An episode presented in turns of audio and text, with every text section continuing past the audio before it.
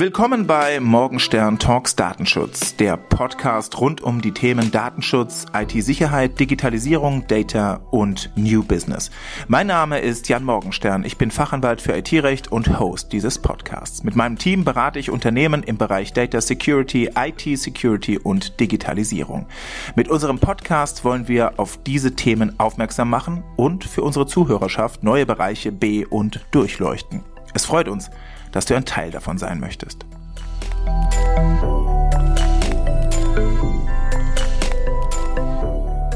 Willkommen zur neuen Folge unseres Podcasts. Dieses Mal mit einem ausgewiesenen Experten im Bereich IT-Security, IT-Infrastruktur, nämlich Yannick Schulz, Vorstand der Pure Virtual AG. Was liegt näher bei diesem Gast, als das Thema IT-Security nochmal vertieft aufzugreifen, und zwar ganz konkret und ganz praktisch eingebettet in eine True Crime Story. Viel Spaß also jetzt mit dem ersten Teil unserer True Cyber Crime Story mit Yannick Schulz rund um den Fall NotPetya. Lieber Yannick Schulz, Frage vorweg. Wer bist du und warum bist du heute hier? Vielen Dank, Jan. Mein Name ist, wie schon gesagt, Yannick Schulz. Ich bin aktuell tätig als Vorstand der Pure Virtual AG. In der Vergangenheit ähm, war ich unter anderem als Geschäftsführer im Bereich mittelständischer Systemhäuser tätig, aber auch als freiberuflicher Berater im Bereich IT-Infrastruktur, IT-Security mit äh, einem Schwerpunkt in der Automobilindustrie in Süddeutschland. Und ähm, ja, ich kann ganz offen und ehrlich sagen, ich beschäftige mich schon sehr lange mit den äh, ja ineinander fließenden Themenbereichen IT-Security und IT-Infrastruktur. Ich glaube, ich hatte da schon ähm, ja, äh, deutlich vor meinem 18. Lebensjahr ähm, ja, die ein oder anderen Experimente, äh, die dann auch äh, zu ja, Diskussionen mit, äh, mit äh, ja, juristischen Experten führten, durchgeführt und ähm, habe mittlerweile das Glück, dass ich da mein Hobby zum Beruf machen konnte und ähm, ja, dass ich mich da auch zusammen mit meinen Mitarbeitern immer weiterentwickeln kann und mittlerweile äh, großen wie kleinen Unternehmen dabei helfen kann, ihre IT wirklich sicher und sauber aufzusetzen. Ja, wunderbar. Vielen herzlichen Dank. Das, ähm, da bin ich jetzt äh, froh für das Stichwort, ähm, denn ähm, ich sag mal Vorstand, Geschäftsführer, das klingt ja in der Regel jetzt erstmal wenig, äh, wenig prickelnd, beziehungsweise nicht viel prickelnder als Rechtsanwalt oder sowas in der Richtung. Insofern äh, bin ich froh ähm, und das äh, schlägt dann auch so ein bisschen ähm, ja, die Brücke zu dem, was wir heute diskutieren wollen, dass du schon die, ähm, dass du schon die wesentlichen Stich, äh, Stichpunkte, Stichwörter hast fallen lassen. Cybercrime, auch äh, Cybersecurity, IT-Security, das ist ja das, was du tatsächlich äh, zu deinem Steckenpferdchen mit deinem Team gemacht hast. Und ähm, ja, was wir heute auch so ein bisschen in den Mittelpunkt stellen wollen, denn wir haben uns gedacht, und da freue ich mich ganz besonders ähm, über ja, dich als Gesprächspartner und auch auf vor allen Dingen die jetzt anstehende Folge. Wir wollen heute nämlich das Thema True Crime so ein bisschen aufgreifen und wir wollen sogar noch ein kleines bisschen verfeinern. Wir wollen nicht nur über True Crime reden, sondern über True Cybercrime. Und ähm, ja, was ist da trefflicher, als sich mit dir über die technischen Dinge, die technischen Hintergründe und auch über ja vielleicht vielfältige Zusammenhänge zu unterhalten und ähm, ja, was kann ich dazu beisteuern, vielleicht das eine oder andere an Übertrag in die rechtlichen ähm, Sphären in diesem Bereich, vielleicht auch, äh, sage jetzt mal so Fragen wie, muss ich jetzt was melden, Datenpanne, ähm, Informationspflicht der Betroffenen, ne, so Themenbereiche dann wieder aufgreifen. Ich denke, dann ähm, können wir da so eine ganz muntere, ich sage jetzt mal, Märchenstunde draus äh, gestalten, die ähm, die tatsächliche Bedrohungslage wie wir sie denn als Unternehmen alle so vorfinden, heutzutage ganz gut in eine tatsächlich wahre Story einbindet. Und das ist dann unser, unser Stichwort, unser gemeinsames Stichwort. Denn wir haben uns einen Fall rausgesucht, über den wir heute reden wollen oder den du vielleicht jetzt primär auch mal ähm, skizzieren möchtest. Und ich gebe dir jetzt einfach nur das Stichwort und dann, ja, dann ist sozusagen der weitere ähm, Beitrag erstmal bei dir. Also Stichwort NotPetya.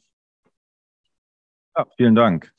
Genau, NotPetya, meiner Meinung nach ein sehr interessanter Incident ähm, aus, der, aus der nahen Vergangenheit, ähm, der aufzeigt, ähm, in welcher Bedrohungslage wir uns aktuell alle als Teilnehmer der Wirtschaft und als Weltbürger befinden. Ähm, NotPetya beschreibt einen Incident, ähm, der oder ich würde, ich würde so an die Sache rangehen. Ich würde das ganze Thema ähm, jetzt mal primär aus der Sicht eines großen Betroffenen, der wirklich viele, viele, viele 100 Millionen Euro Schaden in diesem Incident äh, hatte, betrachten, nämlich aus der Maersk aus der Sicht der Maersk-Reederei-Gruppe. Ähm, Im Jahr 2017 musste die IT-Abteilung der Maersk-Reederei-Gruppe beobachten, wie ähm, weltweit alle Windows-Systeme, sowohl Clients wie auch Server, ähm, reihum ausgefallen sind, durch alle Zeitzonen über alle Standorte. Und ähm, man sah sich dann mit der Situation konfrontiert, dass man ein äh, Screen gefunden hat auf diesen Rechnern, der stark auf eine Ransomware hindeutet, nämlich auf eine Ransomware, die im Jahr 2016 bekannt wurde, namens Petya. Um da so vielleicht kurz rein zu. So erschließt sich jetzt quasi auch äh, die Namensgebung des Ganzen. Ne? Petya war sozusagen der Ursprung und NotPetya, das erzählst du uns dann wahrscheinlich jetzt gleich, auch die Zusammenhänge zwischen Petya und NotPetya. Warum denn eigentlich NotPetya? Aber erstmal vielleicht dann sogar noch ähm, wahrscheinlich der Sprung zurück zu Petya, richtig? Genau, richtig, ja. Petya ähm, war eine Ransomware, die im Rahmen einer Kampagne im Jahr 2016 bekannt wurde.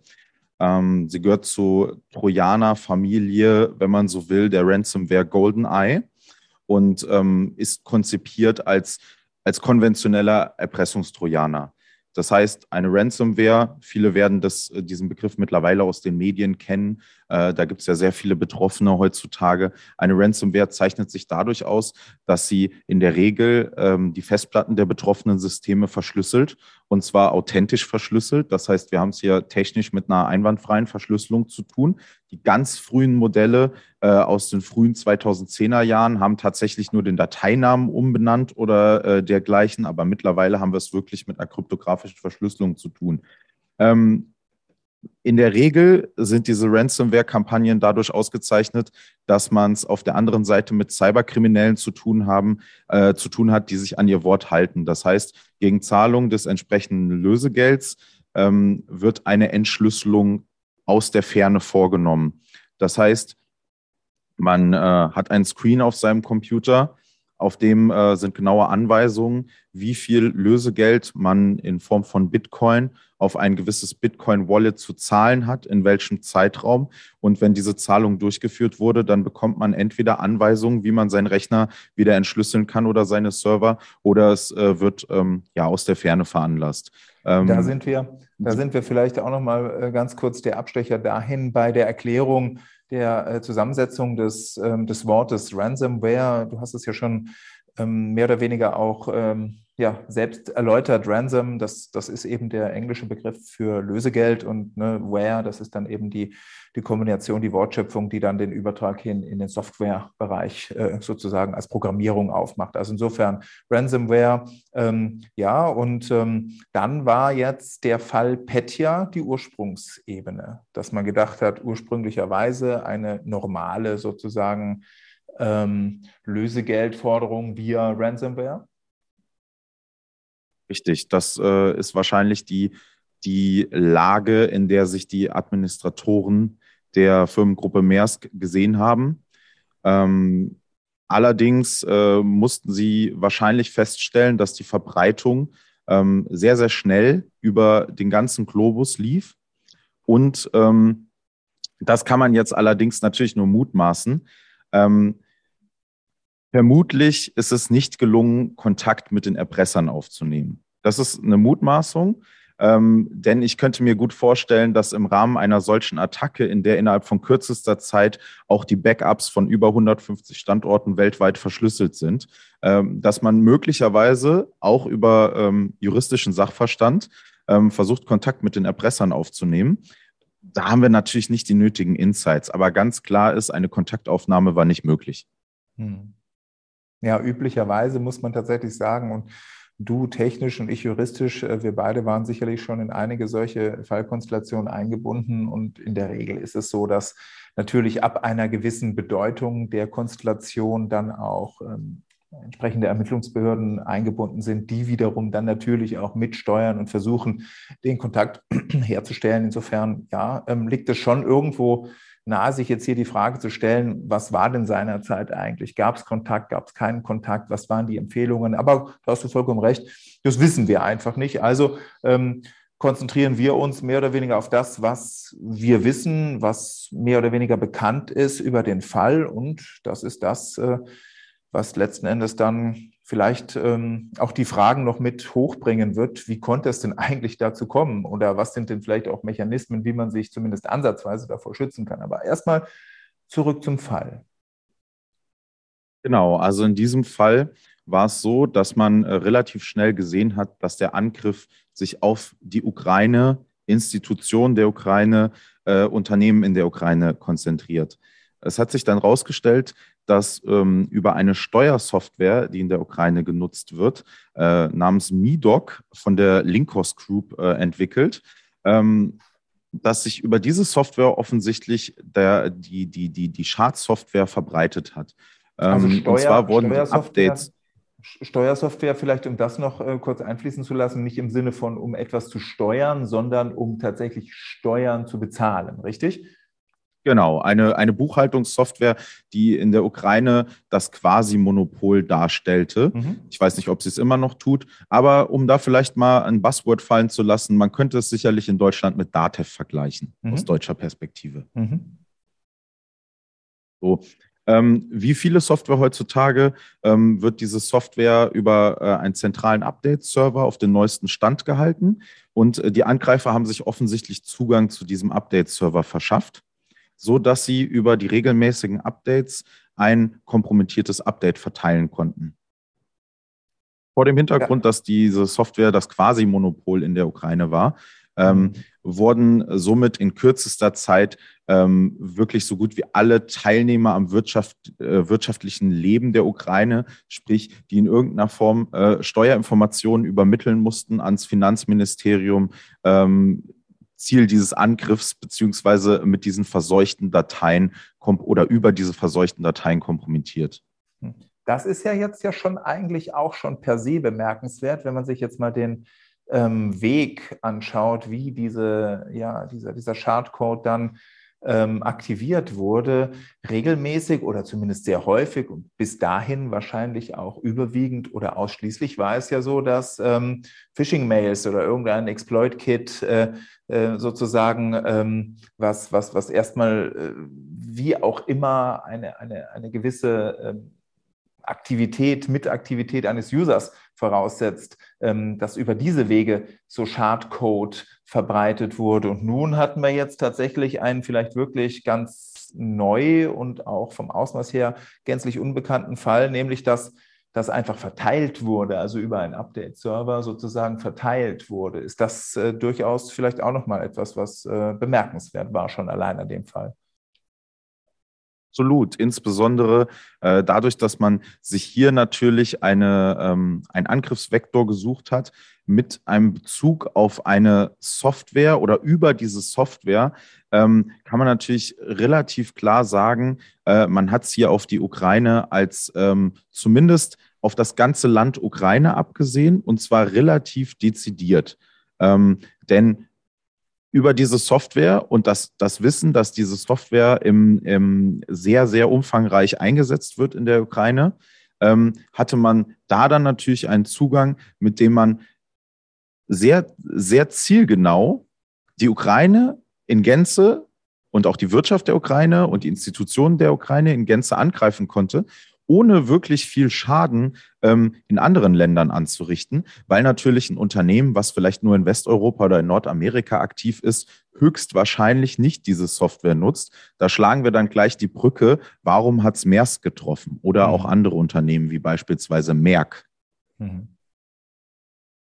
Ja, interessant. Also ähm, im Ergebnis Verteilung mehr oder weniger über diese ähm, Update-Server, die letzten Endes dann, aber wozu genau führten? Das führte dazu, dass äh, sich ein über ein Gigabyte großes äh, Schadsoftware-Paket äh, mit äh, heruntergeladen und dann auch installiert hat auf den Rechnern, auf denen diese Software genutzt wurde. Und ähm, als diese Schadsoftware ausgeführt wurde, hat sie in einem, äh, also primär über zwei ähm, Lücken beziehungsweise mit zwei Strategien gearbeitet, um sich zu verbreiten. Äh, die erste Strategie, das ist ein ähm, relativ bekannter Weg namens Mimikatz. Äh, da geht es darum, Benutzerkonten und deren Passwörter auf äh, PCs auszulesen. Das ähm, ist eine relativ weit verbreitete Strategie, die allerdings bei gepatchten Windows-Systemen keinen Erfolg mehr haben sollte.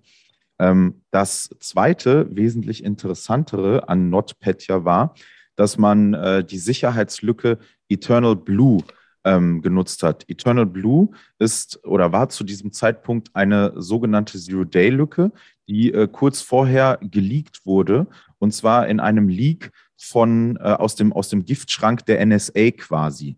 Äh, mhm. Die NSA hat sich die Lücke Eternal Blue im Prinzip ähm, vorbehalten und nicht an Microsoft gemeldet, um auf der Basis ja Dinge zu tun, die die NSA eben so tut. Ähm, durch, die, durch diesen Leak Anfang des Jahres 2017 kam Eternal Blue neben einigen anderen interessanten Werkzeugen der NSA ans Tageslicht. Microsoft hat Eternal Blue eigentlich umgehend gepatcht, aber das ist natürlich ein Thema. Ähm, quasi, wie konsequent ähm, update ich meine Systeme? Und äh, mit Eternal Blue konnte sich die Schadsoftware auf Basis des SMB-Protokolls von Windows-System zu Windows-System verbreiten und zwar sehr schnell und sehr effizient. Hm. Vielleicht holst du da unsere Zuhörerinnen und äh, Zuhörer noch mal ein kleines bisschen ab. Ist ja nicht immer zwingend so, dass sich hier jeder im absoluten ähm, High-End-Bereich äh, äh der IT-Security bewegt. Also gepatchte Systeme, ähm, vielleicht noch mal so ein bisschen auf Line-Ebene runtergebrochen, heißt was konkret, Janik? Ähm, unter gepatchten Systemen verstehen wir Systeme, auf denen die neuesten, die neuesten verfügbaren Sicherheitsupdates installiert sind vom Hersteller, in dem Fall von Microsoft. Ähm, vielleicht auch, um das nochmal ähm, ein bisschen abzurunden. Es gibt sogenannte Zero-Day-Lücken, Exploits, Angriffe, wie auch immer. Ähm, da spricht man von ganz frischen, unveröffentlichten, beziehungsweise sehr frisch veröffentlichten, ähm, also quasi am nullten Tag, ähm, äh, ja, ähm, Angriffsszenarien, Angriffsmechanismen und Möglichkeiten, äh, die äh, sind so gefährlich, weil es einfach noch keine Patches gibt. Ähm, also das heißt, auch wenn ich ein völlig durchgepatchtes, also sprich mit den neuesten Sicherheitsupdates ausgestattetes Windows-System habe, ähm, dann kann es natürlich sein, dass es Sicherheitslücken gibt, die Cyberkriminelle oder Behörden ähm, für sich behalten, um etwas in der Hand zu haben, was die anderen nicht haben. In mhm. dem Fall war Eternal Blue so ein Werkzeug. Das heißt, bildlich gesprochen, ähm, die NSA hatte mehr oder weniger den Zauberschlüssel und mhm. hat äh, Microsoft auch nichts davon gesagt, damit Microsoft es nicht patcht. ja. So, das, die bösen genau. Buben. Ne? Und da muss man sich jetzt äh, vielleicht nochmal die Frage stellen oder an der, hin, äh, an der Stelle den Hinweis loswerden, wie wichtig es eben ist, mit Blick jetzt auf generell Systemsicherheit und vor allen Dingen auch Datenschutz und Datensicherheit Aspekte, ähm, Systeme ähm, tatsächlich so schnell wie möglich auf den neuesten Stand zu bringen, Updates, verfügbare, setzen wir voraus, sie sind natürlich verfügbar, verfügbare Updates einzuspielen, denn nur so kann letzten Endes auch zumindest halbwegs gewährleistet sein, dass bekannte Sicherheitslücken tatsächlich geschlossen werden. Das wollte ich an der Stelle nur schon mal auch so ein kleines bisschen mit einfließen lassen. Aber nun zurück zum Fall. Also dann ähm, hat sich diese, diese, diese, diese Schadsoftware letzten Endes eben über diesen Update-Server und zu einem, einem bis dato wahrscheinlich unbekannten Ausmaß ganz gezielt auf die ukrainischen Steuer sozusagen Subjekte verbreitet und einiges äh, zur Folge gehabt. Was genau? Also die Folge war auf den einzelnen Rechner, also auf den einzelnen Client oder den einzelnen Server betrachtet, dass das System nicht mehr nutzbar war.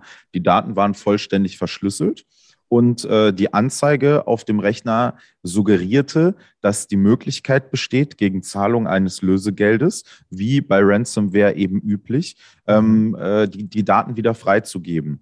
Ähm, dass das Spezielle an NotPetya war, ähm, diese Schadsoftware, man muss sie an der Stelle Schadsoftware nennen und eigentlich nicht mehr Ransomware, war niemals darauf ausgelegt, dass die Daten wieder freigegeben werden. Das heißt, im Grunde genommen, die Daten waren weg, sprich, die Geisel war tot und äh, dieses, äh, dieses, dieses Erpresserschreiben quasi äh, mit den dazugehörigen Angaben stellte sich im Grunde genommen als Finte heraus.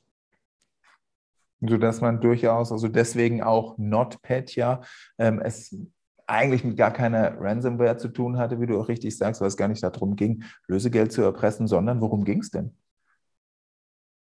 Äh, da muss man natürlich sagen, äh, es ging im Grunde genommen einfach nur darum, maximalen Schaden anzurichten. Hm. Also deswegen richtig not Petya, weil man hier im, im ersten Moment quasi so tut, als sei man Petya, vielleicht eine neue Generation von Petya, aber eigentlich gibt es keine Aussicht, da irgendwo aus der Nummer rauszukommen für die, ähm, für die Geschädigten, sondern in dem Moment, wo diese Ransomware quasi durchläuft, ist der oder, oder diese Schadsoftware durchläuft und eben nicht Ransomware durchläuft, in dem Moment, wo diese Schadsoftware durchläuft, ist der Schaden da. Die Daten sind irreversibel ähm, unbrauchbar.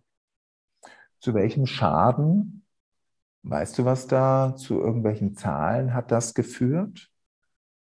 Ähm, also das führte ähm, zu einem Schaden ähm, von äh, im, bei, bei Maersk beispielsweise 300 Millionen US-Dollar circa beziffert. Mhm. Ähm, bei FedEx auch ein großer, ähm, ein großes Opfer ähm, beziffert auf über 400 Millionen US-Dollar und bei dem Pharmaunternehmen Merck bis zu 870 Millionen US-Dollar. Also das heißt, da sprechen wir von einem Schaden von fast einer Milliarde. Das muss man sich mal überlegen. Ähm, dazu werde ich aber auch gleich den technischen Hintergrund erklären, warum ja. dieser Schaden so hoch ist und ähm, was das, das bedeutet, wär, das wieder in Gang zu setzen. Nämlich, das wäre nämlich tatsächlich jetzt dann auch eine der wesentlichen Fragen gewesen, aber ich denke, das wirst du uns dann gleich im Anschluss etwas genauer darlegen. Wie kommt es zu derartig hohen Beträgen? Das ähm, ist so zu erklären, dass äh, im, im Falle von Maersk eine international tätige Reedereigruppe in jeder Zeitzone auf jedem Kontinent ähm, äh, präsent. Ähm, man setzt in solchen Unternehmen, in kleinen Unternehmen, aber auch in solchen ähm, multinationalen Konzernen auf die Technologie Microsoft Active Directory als Verzeichnisdienst. Sprich, mhm. ähm, hier kommen wir dann auch ein bisschen vom Bereich IT-Sicherheit in den Bereich IT-Infrastruktur, was ganz eng zusammenhängt im Grunde genommen. Ähm, und äh, dieses Active Directory ist der Verzeichnisdienst, das heißt, wenn man so will, das Telefonbuch für das gesamte internationale Firmennetz. Ähm, denn ich möchte ja als Unternehmen erreichen, dass ein Mitarbeiter, der beispielsweise in Deutschland beheimatet ist, sich auch in den Niederlanden, in Dänemark oder in den USA mit seinen Benutzerdaten anmelden kann, dann die entsprechenden Berechtigungen hat, Zugriffe auf Applikationen, Zugriffe auf seine E-Mails etc. Dafür ist dieser Verzeichnisservice zuständig. Ähm, und dieser Verzeichnisservice ist einfach in einem, äh, in einem Microsoft-basierten Netzwerk das Alpha und Omega. Wenn ich mit diesem Verzeichnisservice ein Problem habe, dann ist mein Netzwerk faktisch nicht mehr nutzbar. Das große Problem in dem Fall hier ist, hm. ähm, dass sich ähm, die, die, das Active Directory besteht aus Domain-Controllern. Das sind Server, die idealerweise an jedem Standort vorgehalten werden und quasi ähm, der lokale Brückenkopf sind. Diese sind miteinander verbunden und replizieren ihre Datenbanken miteinander. Das heißt, ähm, ich habe natürlich das Problem, dass wenn äh, Dinge an einem Standort passieren, die nicht passieren sollten, sprich es werden zum Beispiel Objekte gelöscht, äh, dann, dann, wird, dann wird dieses Löschen auch an die anderen Standorte repliziert, weil ich einfach eine, ja, ich habe eine Replikation der Informationen. Das heißt, auch, ähm, äh, auch das Löschen oder Deaktivieren von Benutzern oder das schadhafte Verändern von Benutzern, Verändern von Kennwörtern ähm, wird heutzutage bei unseren Bandbreiten, bei unseren niedrigen Ping-Laufzeiten innerhalb von sehr kurzer Zeit über den ganzen Globus repliziert. Ähm, da kommen wir dann auch gleich äh, zu, dem, zu dem Punkt, äh, wie, wie Maersk sich da irgendwie wieder rausretten konnte. Aber das, das möchte ich noch ein bisschen aufbewahren. Hm. Ja, dann nur zu, nur weiter. Wir sind ganz gespannt. Ja, ähm, Genau, also das, das ist das große Problem. Das zweite Thema ist, dass ähm, so ein globales Windows-Netzwerk ähm, ist dann meist in der Größe von Maersk oder Merck oder auch FedEx über eine Form der Standortvernetzung miteinander verbunden. Das heißt, es gibt äh, zum Beispiel die, die guten alten MPLS-Netzwerke, äh, die dann von einem Carrier zur Verfügung gestellt werden, beispielsweise der Telekom. Es gibt aber auch modernere Technologien wie ähm, Site-to-Site-VPNs äh, ähm, zur Standortvernetzung. Ähm, oder auch äh, Software-Defined waren. Aber alles zusammen geht immer äh, zahlt immer ein auf die Vernetzung der Standorte. Sprich, meine Standorte sind in irgendeiner Form über das Internet miteinander vernetzt. Wenn ich jetzt diese Standortvernetzung auf der, auf der netzwerktechnischen Ebene betrachte und auf der ähm, Verzeichnis- und Autorisierungsebene mein Microsoft Active Directory sehe, was dann auch international miteinander vernetzt ist, sich immer sieht. Und dann habe ich ein, ähm, eine, ähm, eine Angriffsmöglichkeit, ähm, eine Angriffsstrategie wie Eternal Blue, die auf Basis einer Sicherheitslücke in der SMB-Implementierung oder eines Fehlers in der SMB-Implementierung von Microsoft basiert. Das heißt, ich habe in allen Microsoft-Systemen, äh, die zu diesem Zeitpunkt nicht auf dem neuesten Patch-Stand waren, hatte ich eine, eine sehr, sehr tiefgreifende Sicherheitslücke, die dazu führte, dass diese Schadsoftware wirklich wie ein Virus von Rechner zu Rechner springen konnte, ohne mhm. dass der Benutzer irgendetwas zutun musste. Also es musste kein Link angeklickt werden, es musste keine verseuchte Seite angesurft werden, sondern das Virus konnte in diesem Fall, und das ist sehr selten, wirklich von Rechner zu Rechner springen durch diese Eternal Blue Lücke. Und das war ähm, sozusagen ähm, das, dann auch die, das war dann auch die eigentliche Erklärung für diesen immensen, auch weltweit äh, um sich greifenden Schaden, obwohl initial ja einfach das nur auf, nur in Anführungszeichen, auf eine bestimmte Software, die ja auch nicht überall sozusagen in allen ähm, ja, relevanten Rechnern eines Unternehmensnetzwerkes installiert ist, die dann sich so weit verbreiten. War das der Grund dafür, dass sich diese diese Schadsoftware so verbreiten konnte. Genau, ganz richtig. Also diese Eternal Blue Lücke war wirklich ähm, dafür prädestiniert, weil einfach im Grunde genommen der Rechner der Buchhaltung von der ukrainischen Tochtergesellschaft im weitesten Sinne über diese Lücke verbunden war mit jedem anderen Rechner im internationalen Firmennetzwerk des, äh, des, der Maersk-Gruppe. Hm. Ähm, das ist bei vielen anderen ähm, Applikationen, ähm, bei, bei Drittapplikationen, die vielleicht nicht aus dem Microsoft-Universum kommen, insofern oftmals kein Problem, dass vielleicht die entsprechenden Ports zwischen den Standorten gar nicht geöffnet sind. Das hm. heißt, dass ich nicht, ähm, dass ich vielleicht mit einer Applikation, die wirklich lokal nur in Deutschland genutzt wird, keinen geöffneten Netzwerkport habe, dass diese Applikation in irgendeiner Form mit einem Standort in Nordamerika kommunizieren kann. In dem Fall, in dem man aber so nah an diesem, an an diesem Windows-Betriebssystem ist, ähm, in dieser SMB-Implementierung, ähm, da kann eigentlich häufig jeder mit jedem, denn äh, das ist natürlich an der Stelle auch erforderlich, um den Komfort ähm, im, im Netzwerk äh, hinzukriegen. Denn ich möchte ja, dass vielleicht der Key-Accounter, der normalerweise in den Niederlanden sitzt, dass der auch sein Notebook in Nordamerika anschließen kann, sich einloggen kann, Zugriff auf seine E-Mails hat, Zugriff auf die File-Server hat, ähm, Zugriff auf die lokalen Drucker hat und dergleichen. Das heißt, dieses, äh, äh diese, diese Vernetzung ist natürlich der Preis für den Komfort der Anwender. Hm.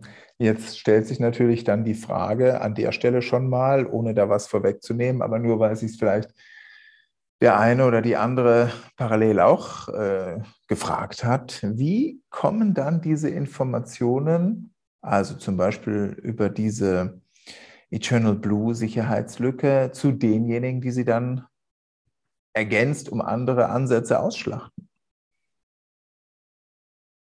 Ähm, der Hintergrund ist, dass, äh, ja, wie bereits äh, angedeutet, ähm, die Eternal Blue Sicherheitslücke wurde im Rahmen eines NSA-Leaks, also das heißt eines, eines ähm, ja, Datenabflusses aus den, äh, aus den Reihen der NSA, äh, der Amerikaner, ähm, mhm. da wurden einfach ähm, Informationen geleakt, wie die NSA arbeitet, welche Werkzeuge die NSA nutzt und äh, welche Werkzeuge ähm, die NSA für sich behält. Äh, diesen Leak gab es Anfang 2017 und der wurde aufgegriffen, ähm, sowohl von Microsoft und eine entsprechende, ein entsprechendes Sicherheitsupdate entwickelt, was man hätte zeitnah installieren sollen. Ähm, genau. ähm, wie auch von den Entwicklern von NotPetya ähm, als Möglichkeit, äh, wirklich ähm, äh, eine, eine, eine hohe, Infle hohe Infektionsrate innerhalb eines Firmennetzwerkes äh, ähm, hervorzurufen. Hm. Aber grundsätzlich muss man dazu sagen, die Informationen zu Eternal Blue waren zu dem Zeitpunkt öffentlich verfügbar. Ähm, sie waren öffentlich verfügbar, weil sie geleakt wurden aus den äh, internen Reihen der NSA.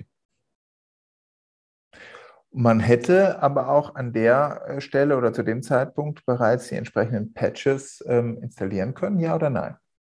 Ja, definitiv. Sind wir wieder beim also das, Management. Genau, das ist, äh, das ist hier auch äh, ganz interessant, dass man sieht, aufkumuliert äh, sprechen wir hier von 1,5 Milliarden Euro Schaden von den drei Kandidaten, die wir eben genannt haben. Äh, Im weitesten Sinne wegen fehlenden Sicherheitsupdates. Hm. Also oder oder nicht, nicht wegen. Wegen ist vielleicht falsch, vermeidbar durch die zeitnahe Installation von entsprechenden Sicherheitsupdates. Ähm, denn wenn äh, Sicherheitsupdates rauskommen, dann muss man natürlich davon ausgehen, ähm, dass äh, diese Informationen zu den zu schließenden Lücken schon bekannt sind. Jetzt ist natürlich, ähm, äh, da ist ein gewisser Spielraum drin, wie relevant ist jetzt eine Lücke. Aber äh, also es gibt sehr, sehr, ähm, also es gibt Szenarien, ähm, wo man sagt, okay, diese Sicherheitslücke jetzt auszunutzen, das ist schon relativ komplex. Ähm, aber auf der anderen Seite gibt es auch wieder Sicherheitslücken, die sind sehr convenient, die sind sehr komfortabel auszunutzen. Und ähm, später, also wenn Microsoft dann ein Sicherheitsupdate bringt, dann muss man ja davon ausgehen, dass schon Dritte von der Existenz dieser Lücke wissen, weil meistens kommt ja auch die Information zu so einer Sicherheitslücke dann zu Microsoft entweder über Bug-Bounty-Programme ähm, oder äh, weil Sicherheitsforscher, Forensiker, Code-Auditoren das an Microsoft melden oder Microsoft eigene Kapazitäten ähm, entsprechend was entdeckt haben, aber auch, weil einfach schon Kampagnen gegen diese Sicherheitslücke laufen, weil vielleicht ein entsprechender Exploit ähm, im, im Darknet äh, gehandelt wird, weil ja. jemand gesagt hat, okay, das ist, ich habe jetzt hier eine Sicherheitslücke gefunden, ich möchte mir selber nicht die Hände schmutzig machen, ich möchte sie selber nicht nutzen, sondern ich verkaufe die Information einfach an äh, Cyberkriminelle, die dann operativ tätig werden möchten. Ja, und genau darauf wollte ich nämlich an der Stelle hinaus. Ich denke, das ist vielleicht in der kompletten Breite auch noch gar nicht allen so umfassend bewusst, dass es dann tatsächlich sein kann, dass das Ganze, also die entsprechenden Exploits oder das, was du jetzt auch äh, an dem Beispiel hier verdeutlicht hast, dass das einfach schon kursiert. Also dass das entweder schon wo auch immer zum ähm, Verkauf, Schrägstrich Ankauf angeboten wird oder dass es einfach schon sozusagen äh, mehr oder weniger äh, ja, fertig, äh, ähm, zur, zur, Nutzbarkeit fertig ähm, irgendwo von wem auch immer ähm, startklar bereitgehalten wird. Und das erhöht natürlich die Dringlichkeit, letzten Endes auch ähm, die Sicherheitsupdates tatsächlich einzuspielen. Das ist nicht einfach nur nice to have, sondern es ist wirklich eine ganz elementare Ebene. Und hier hat sich ja auch tatsächlich so dann als ähm, ja, Worst-Case-Szenario zusammen verdichtet, dass es eben letzten Endes zu tatsächlich erheblichen Szenarien und Schadensszenarien geführt hat, die eigentlich hätten vermieden werden können durch relativ einfache Mechanismen. Das war der erste Teil mit unserem Gast Yannick Schulz. Der nächste Teil wird in circa zwei Wochen veröffentlicht. Wenn dir die Folge gefallen hat, dann hör doch gern wieder rein. Natürlich darfst du uns auch eine 5-Sterne-Bewertung dalassen. Das hilft uns, dass andere unseren Podcast leichter finden. Verlink dich auch gerne mit mir oder unserem Unternehmen auf Social Media, Morgenstern, Privacy oder Morgenstern Legal. Alle Links dazu findest du in den Show Notes.